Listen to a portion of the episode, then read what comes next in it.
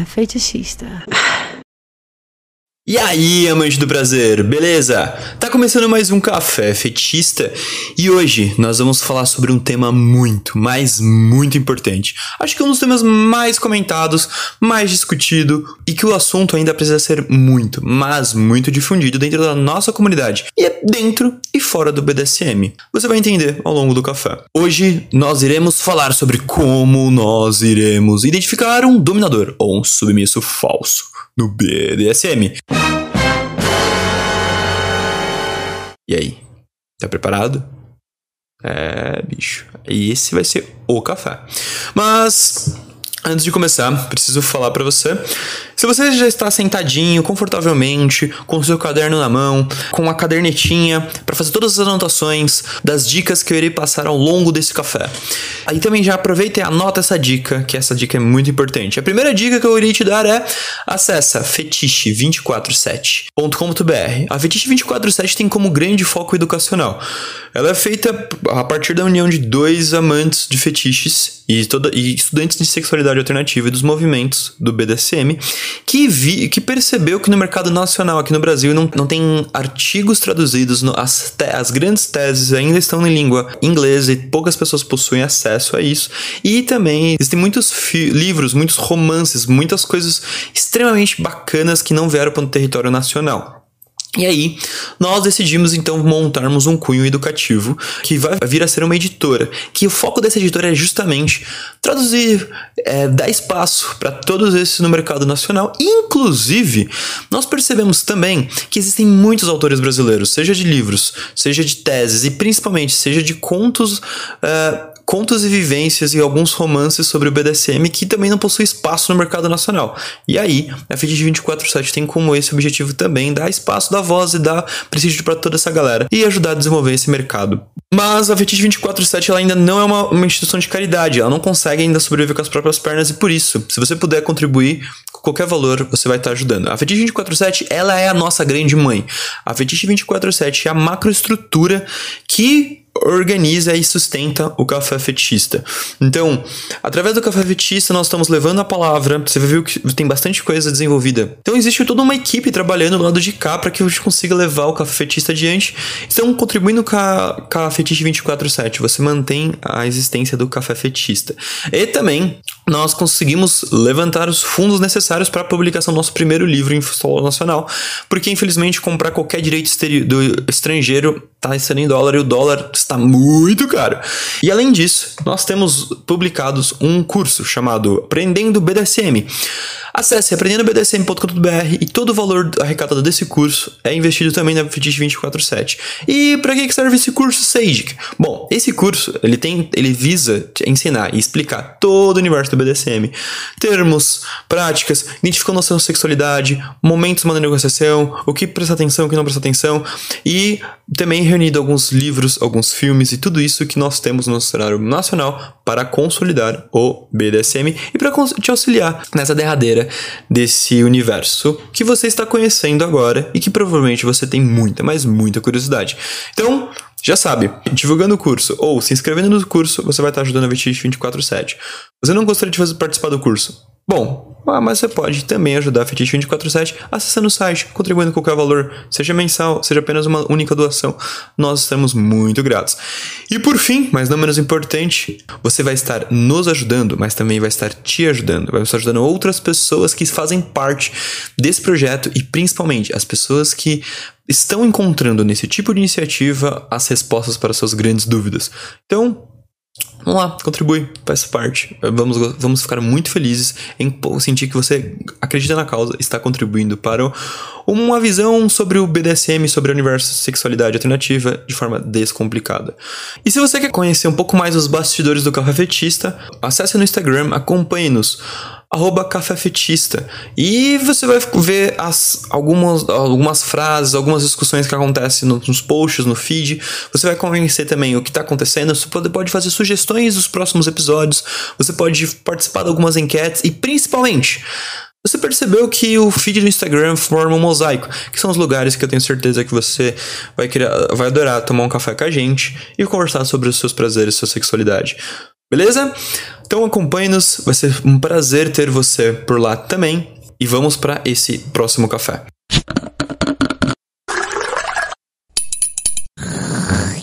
E aí, como identificar um, um dominador falso? Como identificar um submisso falso?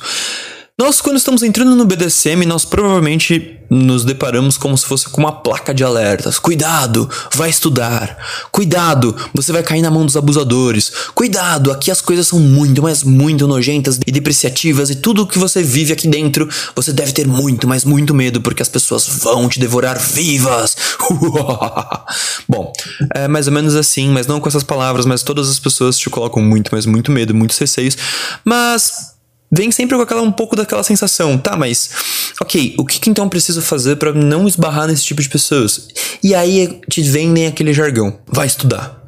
Mas esse conselho, ele é um conselho meio ingrato, porque assim, a partir do momento que alguém te fala, vai estudar, e não te diz como estudar, ou o que você deve estudar, fica um, um, um conselho vazio. É como se você falasse, ok, então se existem mesmo dominadores falsos, existem mesmo do, uh, submissos falsos nessa nossa comunidade, e você simplesmente fala, vai estudar, então se eu devorar um livro sobre anatomia e aprender bastante coisas sobre Shibari, eu estarei estudando, mas isso não me isentou de conhecer ou esbarrar por um dominador falso ou um submisso falso.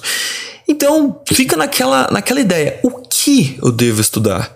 Como eu devo estudar, o que é importante ou pertinente estudarmos para entendermos esse assunto. E esse conselho, ele quase não vem, porque os textos ou os tópicos relacionados a esse assunto na internet, às vezes eles reproduzem outros conceitos que nós já vamos descartar ao longo desse café. Ao longo dessa nossa estadia, neste momento, irei conversar com você e, e passarei alguns dos conceitos que nós temos na internet e que fazem sentido de estudo para esse assunto e alguns conceitos que são vendidos ou repassados ainda nesse assunto, nesse tipo de assunto e que não, eles não fazem sentido e que eles não nos auxiliam nesse processo. Beleza? Eu começo com uma grande questão. Todo mundo é um dominador ou um submisso? E é por esse conceito ou por essa desconstrução que eu quero nortear este episódio. Essa ideia de que todo mundo é um dominador ou um submisso quando nós entramos no BDSM, automaticamente já te perguntam: e aí, qual é a sua posição? Você é um dominador ou um submisso? E as pessoas às vezes falam: não sei. E tá tudo bem você não saber, você não nasce sabendo, você não identifica exatamente todos os seus gostos a partir do momento que você se identifica praticante ou se identifica curioso. Como falamos na nossa última conversa sobre as posturas, é normal você você tá com dúvidas, é normal você ter curiosidade, é normal você ficar um pouco inseguro ou, com, ou comparar, tipo, como eu penso, como eu ajo no meu trabalho e na minha família e nos meus relacionamentos e como eu faço na cama. Então tá tudo bem você ter essas grandes questões, essas grandes confusões. Mas automaticamente, quando te apresentam um BDSM, dão para você uma, uma categoria, ou você é um dominador ou você é um submisso ou você é um switcher. E você tem que se enquadrar em uma dessas três, dessas três posições. E a partir daqui, quando você vai se questionar sobre o que é um dominador ou um submisso, é sempre te, te vendem a ideia de uma personalidade, como dito no nosso último encontro. Então, se te dão a ideia de uma personalidade e você em algum momento reproduziu aquela personalidade, então você acha que você é realmente um dominador ou um submisso. E essa ideia de que todo mundo dentro do BDSM ou vai ser um dominador ou um submisso, ou se não é um nem outro, é automaticamente um switcher, é uma, uma ideia que nós, juntos, vamos tentar desconstruir dentro de você. E a origem desse pensamento é que todo mundo, em todas as práticas, ou é um top ou um bottom. Ou seja, ou você é um ativo ou um passivo. Veja bem, se eu estou mandando em você, eu posso ser uma pessoa ativa. Mas se eu mando você pingar uma vela em mim, eu no ato do mandar foi uma pessoa ativa, a partir do momento que você pegou a vela, naquela prática que nós chamamos dentro da comunidade de walks play. Walks play é play de práticas, e walks é de cera. Então, práticas que vão envolver cera, tá? Então, vou pingar uma vela em você. E quando vou fazer essa parte que envolve a cera, a pessoa que está pingando é ela que está conduzindo aquela prática. Mas não significa que ela é o condutor da relação. Então, consequentemente, em todas as práticas, em todas as dinâmicas, sempre haverão um ativo e um passivo. E é assim em todos os relacionamentos da vida. Então sempre haverá uma figura ativa, uma figura passiva, no mínimo. Podem haver dois ativos? Podem. Eles irão se dar bem? Bom, eles precisam se acordar, ok? Geralmente, a situação que envolve dois ativos é numa competição. É uma, envolve alguma briguinha ou alguma coisa, como eu mencionei no Primal, ok? as duas pessoas estão sendo constantemente ativas até uma das pessoas perderem o jogo. Então, existem diversas modalidades dentro do nosso do jogo do BDSM, mas que as práticas vamos transicionar entre ativo e passivo constantemente, ok? Então, olhando só por essa lógica e apenas partindo desse ponto, sim, em uma dinâmica você irá ser ativo ou passivo e, essa, e essas posições vão se transacionar ao longo da dinâmica. Mas não significa que automaticamente você seja um dominador ou você seja automaticamente um dominado.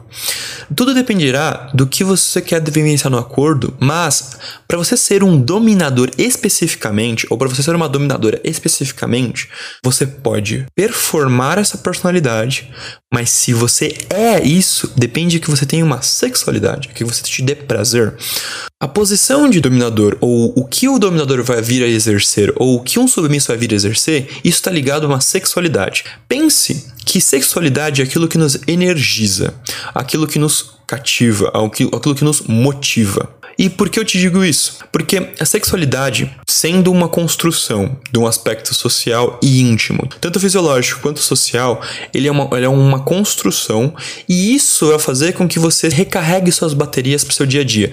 Sabe aqueles momentos que você chega na sua casa, você fala, eu quero apenas fazer algumas coisas, chegar ao orgasmo, descansar e amanhã começar para um novo dia, ou que você faz alguma prática específica e aquilo te faz você sentir que você tem 5 metros de altura, é mais ou menos isso. Isso é que compõe a nossa sexualidade. Sexualidade é um conjunto de práticas, porque libido está relacionado a desejo e força de vontade, a ânimo, a vida, e nós temos uma série de explicações científicas para descrever ou para relacionar a libido. Então, seja aspectos neurocientíficos, ou sejam aspectos da nossa personalidade, ou apenas a nossa fisiologia, enfim. Tudo isso reproduz nossa libido e isso faz com que nós nos energizemos. Então é através da libido e a química que ele gera, nós vamos chegar ao orgasmo, então nós vamos relaxar, re, nos reequilibrarmos e aqui para que nós podemos voltar a enfrentar a vida, começarmos um novo dia e fazermos um ciclo constante esse momento de nós nos reenergizarmos, esse momento de nós ligarmos nossos em uma sua composição na tomada novamente e recarregarmos nossas baterias, isso nós vamos chamar de sexo, ok? E aqui nós chegamos numa, numa ideia bem legal, porque se nós gostamos ou se estar no controle nos reenergiza, significa que você possui uma sexualidade dominante, de alguém que gosta de ter o controle, ter o poder. O poder precisa passar pela sua mão para você ter prazer. Mas não é só uma coisa que te dá prazer, existem várias coisas que podem compor essa sua sexualidade. Então é difícil até você conseguir classificar em uma coisa ou colocar em uma caixinha só. Então o que vai te falar que você é um dominador é que você tem essa, essa sexualidade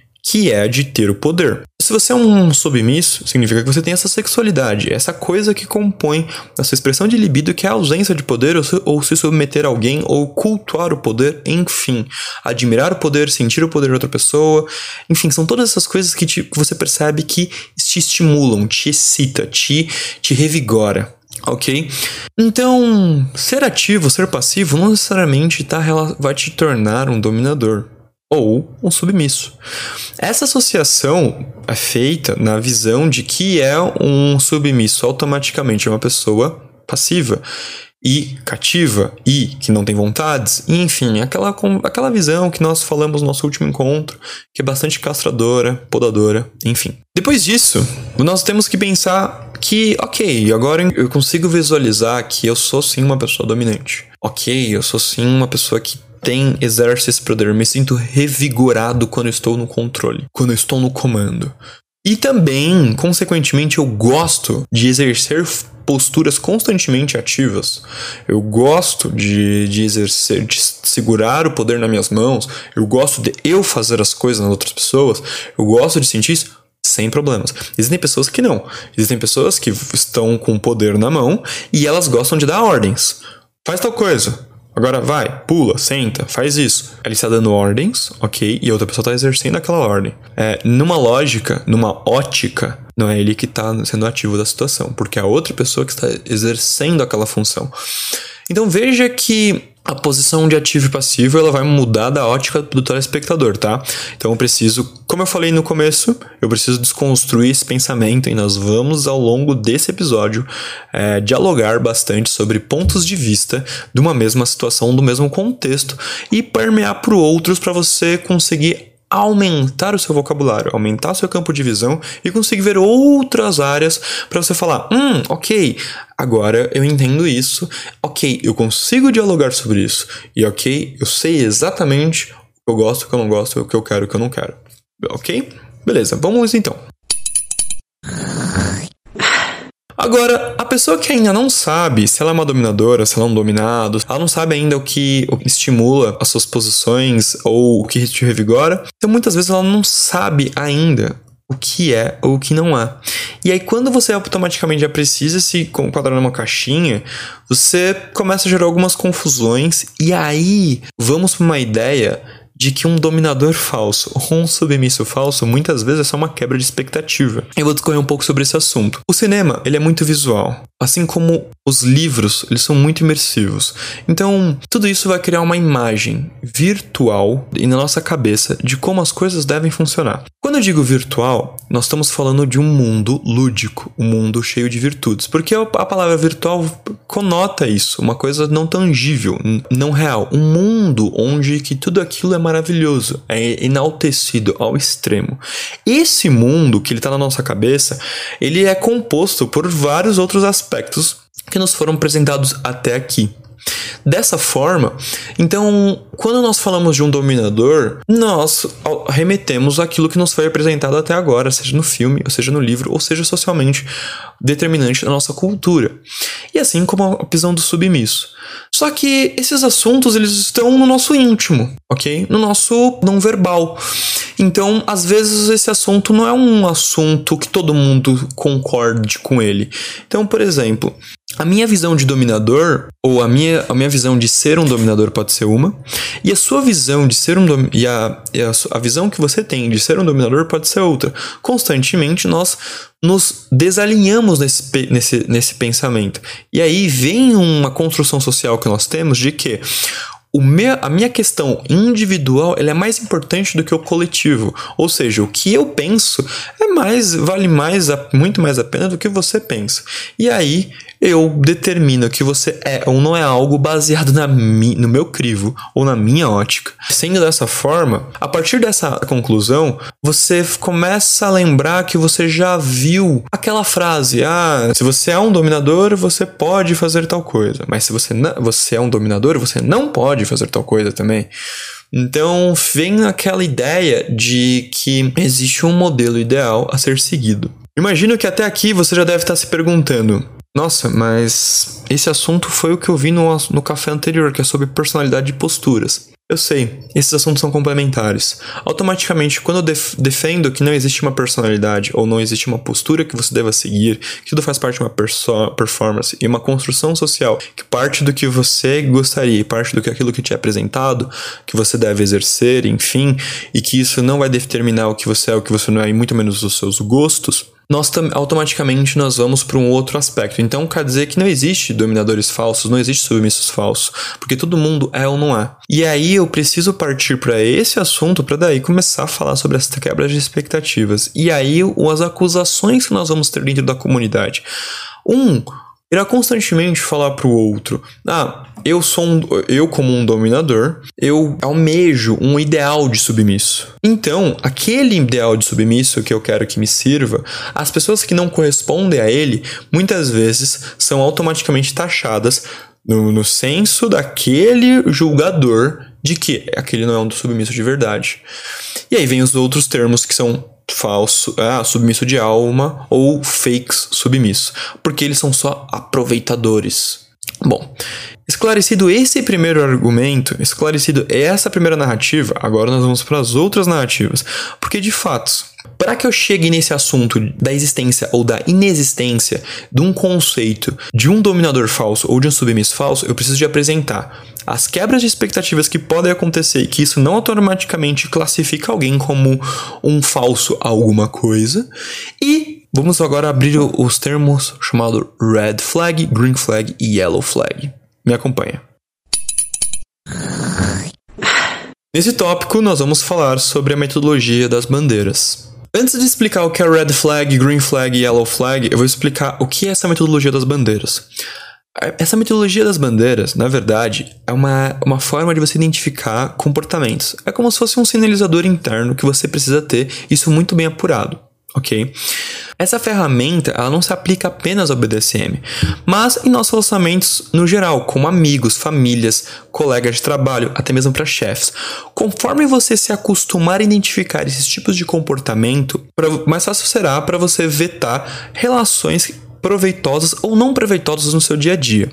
Essa metodologia das bandeiras, nós estamos falando bandeiras por causa do termo original que é flag, mas o flag não necessariamente aqui é para descrever uma bandeira propriamente dita, ou seja, alguma coisa que tem uma haste e um pano, mas sim é como se fosse um alerta, um sinal que você tem que ter dentro da sua cabeça. Então, você imagina que você acabou de entrar numa empresa e você está conhecendo as primeiras pessoas do seu trabalho. Você está analisando aqueles comportamentos de quem ou como as pessoas se mostram ativamente dentro da comunidade, dentro daquela microestrutura. Aqui se você tiver uma pessoa que se apurou ou se aprofundou bastante no termo, nessa metodologia das bandeiras ou das finalizações que as pessoas dão quase cotidianamente, você vai conseguir identificar pessoas que você são positivas para você ter, construir relações e pessoas que não são positivas para você construir relações. Serve para isso, essa metodologia das bandeiras. Existem vários livros, inclusive, que vão falar sobre isso. Para você se aprofundar um pouco nesse assunto, caso você queira, procura no Google ou na livraria mais próxima que você tem acesso, ou na Amazon, enfim, procura termos ou livros de recomendações que, que citem Red Flags Behaviors, no caso, comportamentos de bandeiras vermelhas. E também procure Green Flags Behaviors, comportamentos de bandeiras verdes. Você vai perceber uma infinidade de assuntos falando sobre isso, porque é uma metodologia muito bem estruturada. É uma metodologia para apresentar pessoas que possuem discursos falaciosos. E lembre, falácia não significa mentira, significa construir uma linha dialética dentro de um discurso que vai te induzir a um pensamento que ele é pré-arquitetado antes de que você chegue àquela conclusão. Ele te induz a você concluir aquilo. Então, falácias não necessariamente são coisas ruins, mas muitas vezes a falácia é usada para você manipular a compreensão daquele indivíduo ou do telespectador sobre um determinado assunto ok? Um exemplo básico sobre o termo falácia. Se eu falar para você, 100% dos serial killers bebem água, cara, presta atenção nisso. Automaticamente, da forma que eu estruturei essa frase, estou dizendo que alguma coisa dentro do ato de beber água faz uma pessoa virar um serial killer. Isso é uma falácia. Automaticamente eu te indiquei um pensamento que esse pensamento não se aplica. Porque, obviamente, não é beber água que transforma alguém em serial killer. Esse pensamento ele está em, contido em outras coisas. E você só vai perceber isso conforme você for desenvolvendo um senso crítico de como as pessoas se portam ou nos discursos que elas têm. Então, se aprofunde no, no, nos estudos sobre falácias, no, no como, como se estrutura uma falácia, entenda sobre comportamentos e veja sobre esses assuntos relacionados a green flags, red flags, que é o nome do grande tópico que entrou no BDSM. Agora, vamos entender o porquê esses assuntos entraram no BDSM. Como eu falei, o termo red flag, green flag e yellow flag, eles não são autoexplicativos. Ok? Então eu não posso chegar para você e falar assim: hey, aquele cara, aquele cara é um red flag. Tá, mas o que, que isso significa? demanda que você meio que entenda ou indique que você sabe o que é o termo red flag, para você poder conseguir até argumentar ou contra-argumentar isso. Ou falar que sim, ele realmente eh, demonstra comportamentos assim ou não, ele não é por causa disso, disso e disso. Então, quando nós simplesmente taxamos o uso de uma palavra dentro do BDSM sem a devida explicação prévia, cria um abismo de interpretação. E às vezes o significado ele se afasta e criando um distanciamento da compreensão e aí consequentemente da compreensão das pessoas. Então você acaba não protegendo ninguém, porque ninguém de fato vai conseguir entender o que você mesmo está querendo passar. Bom, com isso, eu deixo nas recomendações do texto aqui abaixo do, desse mesmo café um texto da Equina Nur do Medium que ela diz: o que são red flags e por que eu não gosto desse termo no BDSM. Ela vai falar mais ou menos o seguinte: o termo red flag, como ele não é autoexplicativo, ele está em outro idioma e ele, ele dá a um comportamento, e ou seja, comportamento ele não é uma coisa também autoexplicativa, você precisa colocar contexto. Você precisa explicar o que está acontecendo, colocar aquela pessoa dentro daquele contexto para que daquilo, aquele comportamento ele faça sentido para você entender que aquele comportamento ele não é saudável. E aí, consequentemente, se o termo está em outro idioma, você não necessariamente vai conseguir se proteger usando aquele termo. O exemplo que ela dá no próprio texto é um exemplo que eu acho muito bacana. Imagina que existe uma cerca e você fala assim: hum, se eu pegar esse atalho, eu chego mais rápido no meu objetivo, mas eu tenho que só pular essa cerca. E existe uma placa na cerca. E só que a placa tá com umas letras garrafais, só que uma palavra em outro idioma, que é tipo. Aí você fala: hum, Beleza, vou nessa cerca. E aí você não sabe falar aquele idioma e você descobre depois, da forma mais nociva possível, que aquela, aquela palavra significava cerca elétrica. E aí você fez um acidente. Então, se você simplesmente define uma compreensão ou uma, uma margem de segurança em uma única palavra e não é nem no nosso idioma, automaticamente você vai ter um grande problema.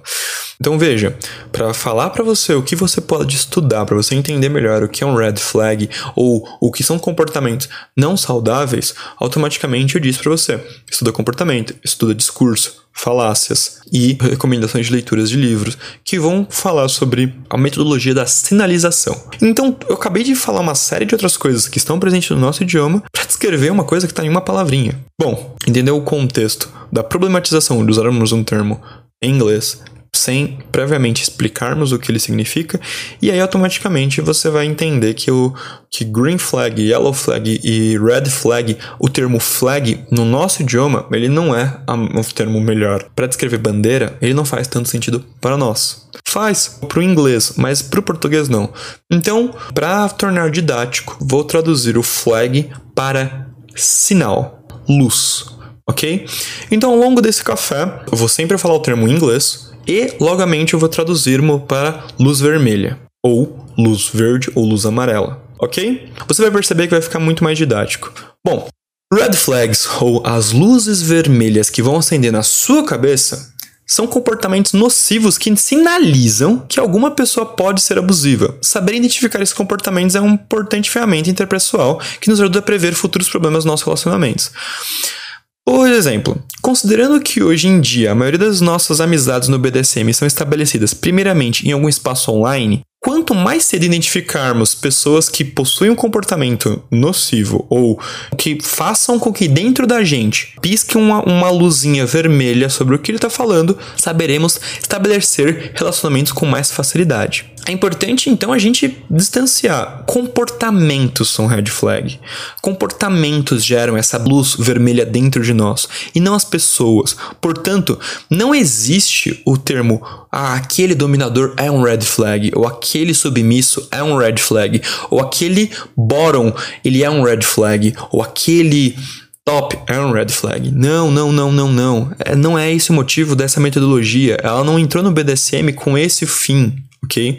Dizer que uma pessoa é red flag como se fosse uma característica é uma mal utilização do, da ferramenta de análise, porque não identifica exatamente o comportamento nocivo, fazendo com que fique mais complicado identificar o que é o comportamento nocivo e o que não é. Da mesma forma de taxar todo mundo que é simplesmente babaca como abusivo ou tóxico, faz com que seja mais difícil identificar quem realmente é um babaca. Porque se você falar que todos os homens não prestam, ou falar que determinada profissão faz com que as pessoas sejam babacas, você não está explicando que na verdade é um comportamento que aqueles tipos de homens estão fazendo, ou é um comportamento que aquela tipo de profissão exerce constantemente, que você, no seu julgamento, está falando que aquilo é nocivo para uma vida em comunidade ou para a saúde de outras pessoas próximas, tá? Então, vamos como se aplica isso dentro do, seu, do próprio BDSM. Eu vou primeiro, eu vou listar agora alguns exemplos de como seria mais ou menos esse sinal vermelho fora da comunidade e aí falar um pouquinho de como isso poderia se aplicar dentro do BDSM. Essa metodologia dos sinais, ele é mais ou menos o seguinte: para falar que aquela pessoa que você está conhecendo, seja no seu primeiro dia do trabalho, ou seja um chefe, ou seja um seu melhor amigo, ele possui uma atitude ou uma, um padrão de comportamento que pode ser abusivo.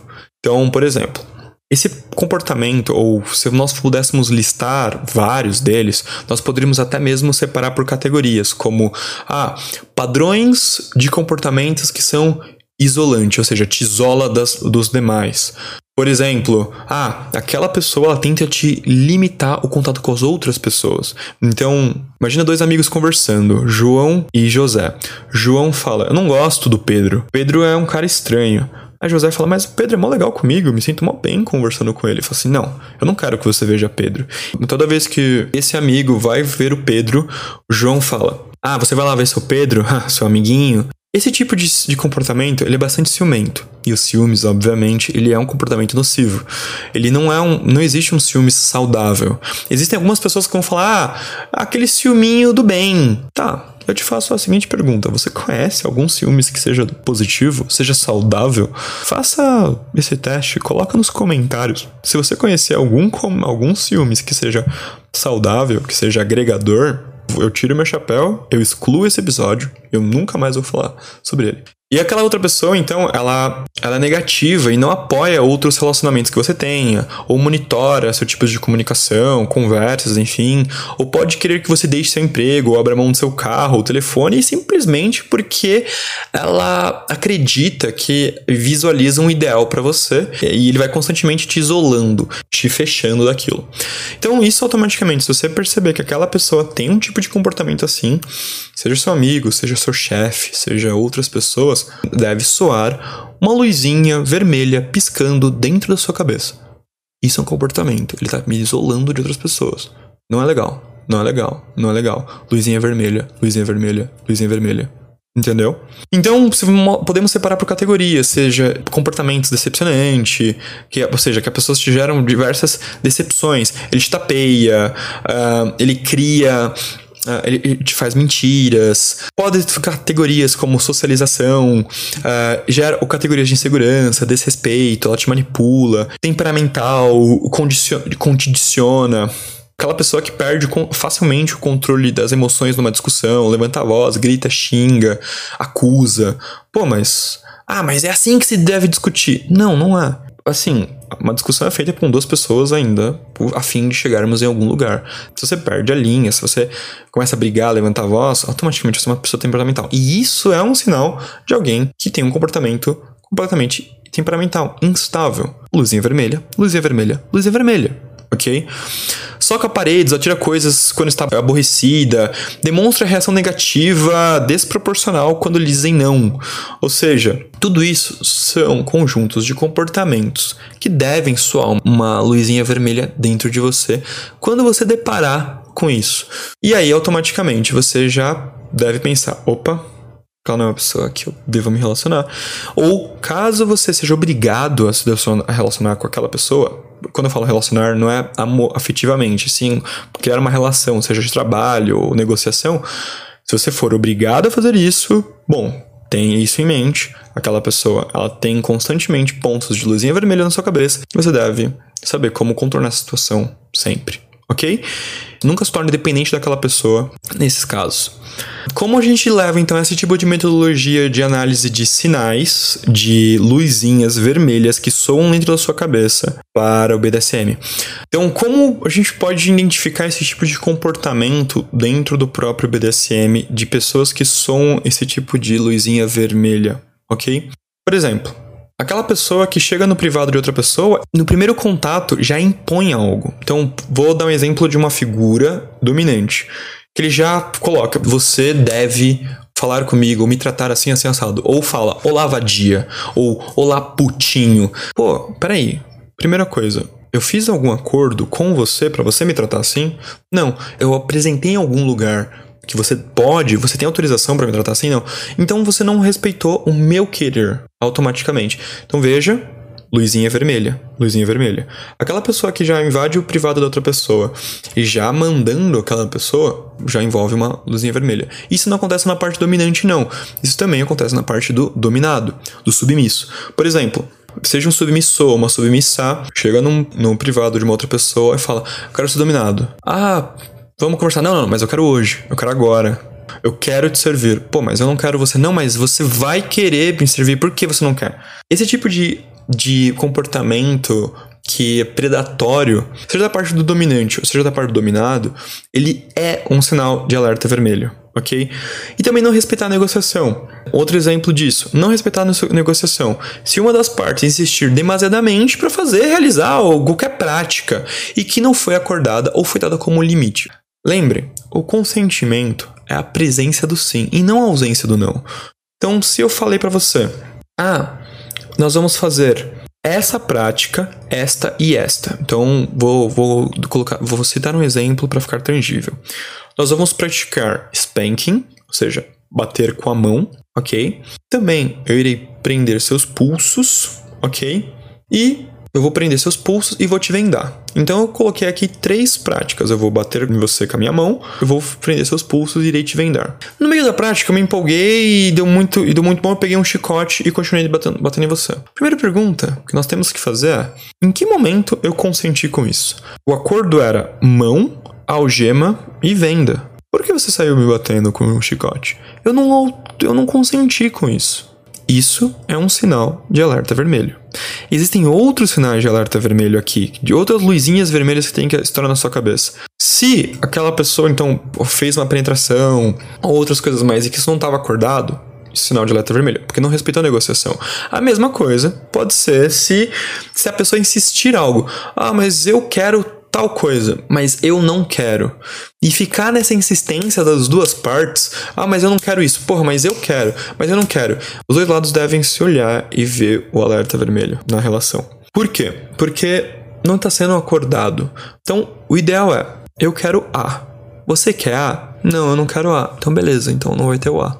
Eu posso falar assim, tá, é, posso te apresentar uma ideia do A? Se a pessoa falar, não, não quero, acabou. Se a pessoa falar, tá, eu quero, me apresente o porquê você quer tanto A. Aí a outra pessoa fala, beleza, eu te apresento o porquê eu, eu quero tanto A. E aí vocês conversam em cima desse A. E quando eu falo A, eu tô falando de uma prática. Então, por exemplo, é muito comum as pessoas falarem sobre sexo anal, sexo anal, sexo anal. Ah, eu quero sexo anal. E outra pessoa fala, mas eu não quero fazer sexo anal com você, ou enfim. Ah, mas eu quero. Tá, então, mas por que você quer tanto sexo anal? E aí pode ser dentro de um gosto, ou de uma expectativa, enfim. O importante é os dois se acordarem. Mas se a outra pessoa insistir demasiadamente até que a outra pessoa se convença de, isso é um alerta, a luzinha vermelha que tem que surgir dentro da sua cabeça. Ok? Bom, e não ter limites também é uma luzinha vermelha que tem que asuar dentro da sua cabeça. Agora, sabe uma coisa que eu já vi muita gente falar dentro do BDSM e não percebe que isso é um alerta vermelho? É um sinal claro de red flag? É a ausência de limites. Por exemplo, falar o seguinte: Ah, eu sou muito masoquista. Pode fazer o que você quiser comigo, eu aguento tudo. Essa ideia, seja de top ou de bottom, que insiste que não tem limites, ou que é uma pessoa extremamente capaz, ou que aguenta, tem um senso de ser uma pessoa fodona, ou como se aquilo fosse realmente uma, alguma coisa extremamente vangloriável, ele mostra que essa pessoa não tem um senso de autopreservação, ou não compreende a dimensão das práticas que podem ser realizadas no BDSM. Então, esse tipo de coisa, eles têm que ser visto como um alerta vermelho. Falar assim, cara, então peraí, se você não tem limites, então eu posso pegar uma faca e cortar o seu pé? E a pessoa fala: Não, não pode. Então calma aí, então existe limites. Ai, mas isso é óbvio. Não, não é óbvio. Então existe sim limites. E se ainda assim, se você falar para mim que que se eu pegar uma faca você, e eu for cortar seu pé e você fala sim, pode, eu falo, cara, então é, é nocivo para mim me relacionar com você. Porque você não tem consciência do quão prejudicial pode ser para as pessoas envolvidas isso. Porque, judicialmente falando, não importa se você assinou um termo ou não assinou um termo de cláusulas contratuais, se eu cortar seu pé durante uma prática e você for no hospital, ou der uma queixa, ou enfim, e em algum momento esse assunto surgir, por mais que a gente tenha assinado o um contrato, eu serei preso. Um exemplo disso é o caso do Armin Maives. Maives é um alemão que encontrou um cara na internet que queria ser castrado e comer o próprio pênis. Os dois assinaram contratos e assumiram o consentimento dos atos. E ainda assim, Maives foi preso por homicídio culposo. Por quê? O caso inteiro foi bem retratado em um documentário que está no YouTube, que ele está no link da descrição como material de apoio desse episódio. Nisso, o que, o que podemos entender? Esse caso ele tem muitas discussões e muitas nuances, mas isso nos mostra que, judicialmente falando, mesmo que a pessoa queira passar por aquela situação extremamente danosa para ela, você ainda pode responder por homicídio culposo, porque não, você não tem o direito de fazer isso. Por mais que aquela pessoa ela queira, o, ato, o fato dela querer mostra que ela não tem um senso de preservação. Então, alguma coisa dentro dela não está completamente sanada. E por isso, ela é considerada perante a lei como uma pessoa não sã, porque ele não gostaria de se manter vivo de algum jeito. Esse é, é um dos principais aspectos. Então, alerta vermelho, alerta vermelho, alerta vermelho, sinalzinho luz vermelha na sua cabeça. Beleza? É importante entendermos que um ou outro comportamento que a gente considera como red flag, que tem essa luzinha vermelha que pode soar, não significa necessariamente que aquela pessoa é uma pessoa abusiva ou tóxica. Você notar que a pessoa tem um comportamento que seja suspeito ou que brilhou a luzinha dentro da sua cabeça, converse com a pessoa, tente identificar se está acontecendo alguma coisa com ela e se ela está aberta a dialogar sobre. Estar aberto a dialogar é bastante importante para entender se aquele comportamento é frequente ou não. Abertura ao diálogo, por exemplo, é um dos sinais que podemos considerar como uma atitude green flag, ou que nós vamos interpretar, ou nós vamos traduzir aqui como luz verde, sinal verde, bandeira verde, ok?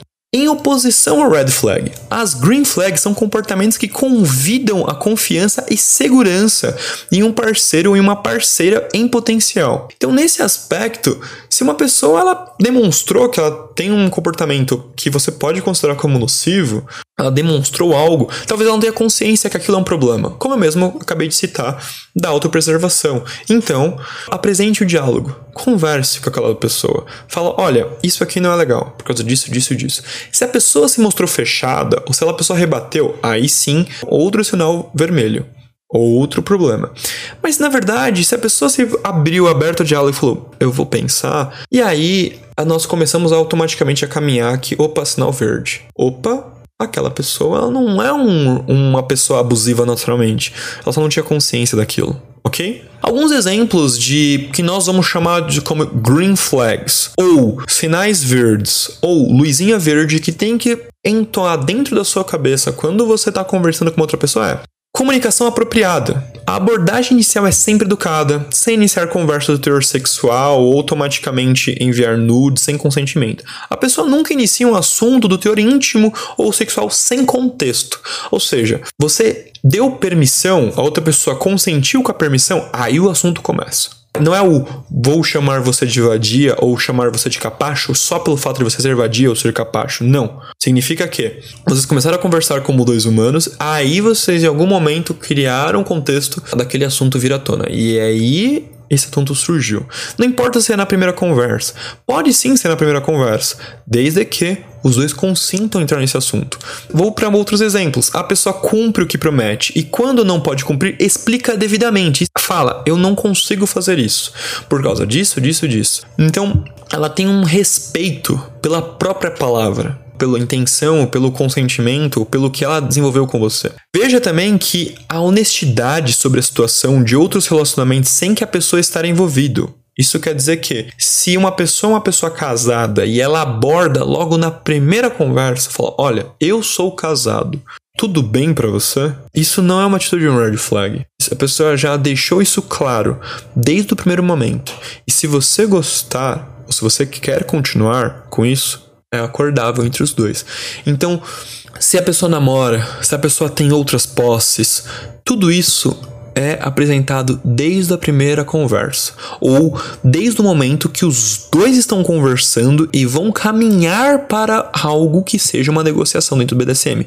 Então, se é uma pessoa casada, se não é uma pessoa casada, se até tem outras pós, ou se tem, um, independente de como funciona a vida daquela pessoa, ele preserva esse tipo de postura. Ele gostaria, ele como pessoa ou ela como pessoa, quer deixar você, negociante, a par disso. Entendeu? Isso é importante. Isso é muito importante.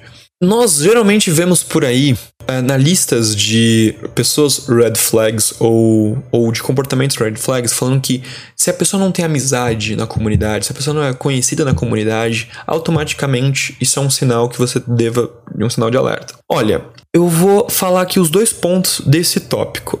Sim, é importante você entender que ter amizade torna aquela pessoa uma pessoa agradável. Então, você perceber que aquela pessoa é benquista por muitas pessoas, isso torna que é uma pessoa responsável ou no mínimo agradável. No entanto, embora não ter amizades não necessariamente não seja um bom sinal, porque não ter amizade não é um sinal ruim automaticamente por conta da abrangência de grupos de BDSM fora de São Paulo, Minas Gerais e Rio de Janeiro. Esses são os grandes polos do BDSM no Brasil. Então, quando nós estamos falando de pessoas que se aventuram no BDSM que não estão necessariamente dentro desses polos, sim, vai ter pessoas que não construíram amizades, mas que praticam. Então, se não estamos só nessas dessas três capitais, ou a pessoa ainda não se conseguiu ainda se, se incluir dentro da sua comunidade, pelo fato desses três polos serem extremamente fechados e não serem inclusivos, aí não necessariamente é um problema, tá? Mas é importante a gente entender como essa pessoa olha para a comunidade. Se ela olha com olhos ruins, se ela olha com olhos boas, ela fala muito mal da comunidade, ou ela, ela se torna agregadora na comunidade, o como ela, como ela enxerga essa presença ou ausência de amizades dentro do BDSM. É, é muito mais aqui que você vai entender se essa pessoa é green flag ou red flag. Outro ponto que também é muito dúbio no, no quesito de se é um sinal verde ou se é um sinal vermelho, se isso deve gerar em você um posicionamento positivo ou negativo, é, na, por exemplo, na abertura de falar da sua vida baunilha. Ainda que pessoas prezem pelo anonimato no BDSM, é esperado que com o tempo de interação as pessoas se sintam mais abertas para falarem de suas vidas baunilhas, a vida que é fora dentro da, do universo do BDSM. A relutância e o esforço em fazer isso um segredo de suas vidas pessoais pode ser uma, um sinal red flag, tá? Então, é, não é obrigado Ok? Não é, eu não sou obrigado a, a, entrar no BDSM e todo mundo saber meu nome pessoal, meu nome da minha vida, saber onde eu, onde eu moro, o que, que eu faço. Não é obrigado. Mas as pessoas que eu vou me relacionar, sim, as pessoas elas vão ser inclusas na minha vida. Agora, se eu quero manter isso um segredo, pô, isso pode ser um sinal de uma atitude, uma atitude não muito saudável. Então, assim como uma atitude dentro do red flag isolada não seja um atestado de personalidade de uma, uma, pessoa, os sinais green flags ou sinais verdes também não são. Elas são apenas recursos que você que nos ajudam. É, esses sinais são apenas recursos que nos ajudam a ser mais eficientes em analisar ou vetar uma possível amizade ou um possível parceiro de práticas dentro do BDSM. Então, conforme você está se aproximando de um terceiro, ou de um novato, ou de um parceiro, seja para ser seu amigo, seja para ser seu, seu partner dentro do BDSM, ou seja até mesmo para ser seu mentor ou sua mentora, ou para você se aproximar como um ser humano faz com outro ser humano, afim, seja qualquer coisa, essa metodologia de sinais, elas precisam estar dentro de você. E assim, conforme você vai conversando com aquela pessoa, vai acendendo luzinhas vermelhas, luzinhas verdes, conforme o comportamento dela com você. E assim você vai entendendo se aquela pessoa vale a pena ou não vale a pena para você, ok? Além dos red flags, ou luzinhas vermelhas, e green flags, luzinhas verdes, existem os yellow flags, que são comportamentos que, dependendo do contexto, podem ser bons ou podem ser sinais ruins. Ou seja, vou traduzir yellow flags para pontos de atenção também. Por quê? Porque você tem que analisar o contexto que aquela frase ou aquele discurso está para você se aprofundar e entender se isso é um sinal verde ou um sinal vermelho. Ok? Por exemplo, uma pessoa que fala bastante de si, compartilha sobre coisas muito pessoais logo de cara, pode ser sinal de uma pessoa extrovertida e amigável. Ou uma pessoa que fala bastante de si, às vezes sem ter intimidade suficiente para isso, pode ser sinal de uma pessoa narcisista. Da mesma maneira, uma pessoa que fala muito pouco e, especialmente, muito pouco de si, pode ser uma pessoa tímida, introvertida, mas pode ser sinal de uma pessoa que, de certa forma, está escondendo sua identidade. Outro exemplo do que nós vamos poder chamar de yellow flag, ou luz amarela, ou ponto de atenção, é o entusiasmo exacerbado por estar conversando ou se relacionando com você. Pode ser que, de fato, seja um interesse genuíno, mas acontece que pessoas podem utilizar isso como forma de manipular a pessoa que se relaciona. Então ela tá, tipo, mostrando que tá super interessado, mas ela tá, tipo, usando esse, dessa demonstração de interesse em você como uma forma de conseguir algum ganho, algum proveito e te manipular, ok? De modo geral, o que nós vamos chamar dentro da comunidade BDSM ou fora da comunidade BDSM ou dentro dessa metodologia de sinalização como alguma coisa relacionada ao amarelo são comportamentos comportamentos mais sutis que muitas vezes estranhamos ao reconhecer ou ao conversar com alguém novo, mas que não deveríamos ignorar 100%, além de indicarem comportamentos que podem ser bons ou ruins, dependendo do contexto.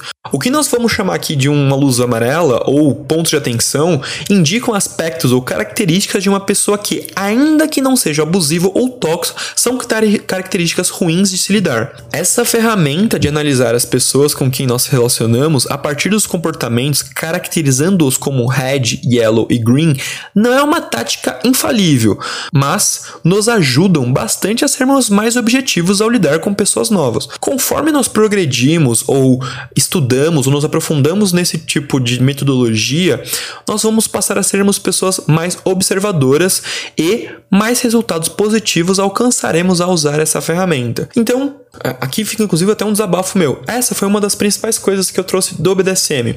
Eu via essa metodologia de sinais verde, vermelho e amarelo, ele não foi apresentado para mim fora do BDSM. Eu o conheci dentro do BDSM, justamente enquanto eu me aprofundava. Eu estudava o termo red flag, green flag e yellow flags.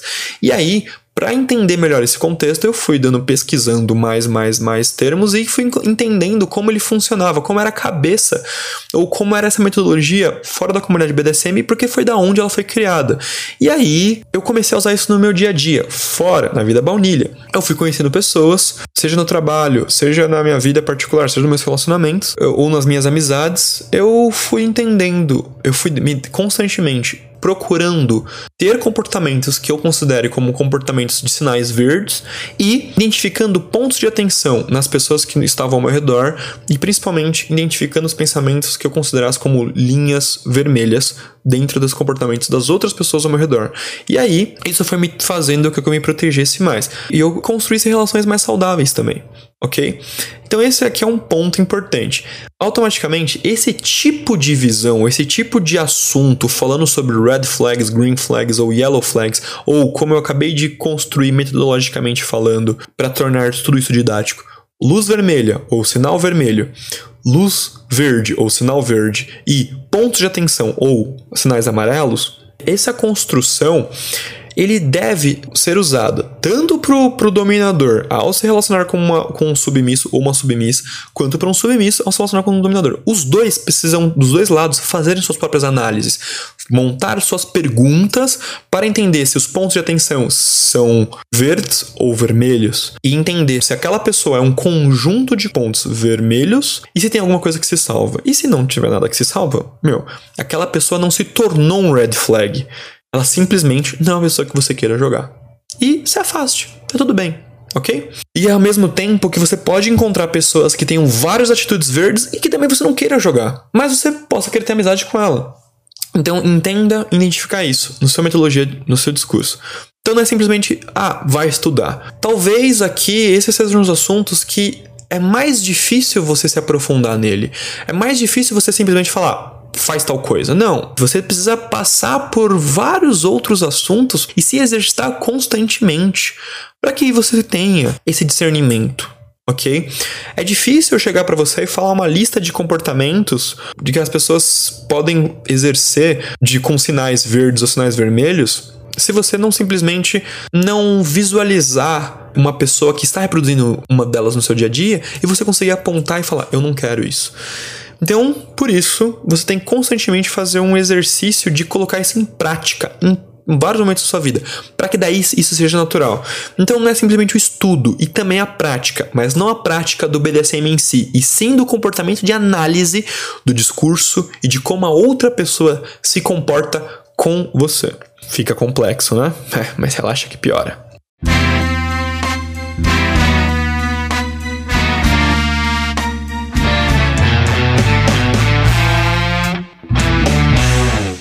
Café feitiçista.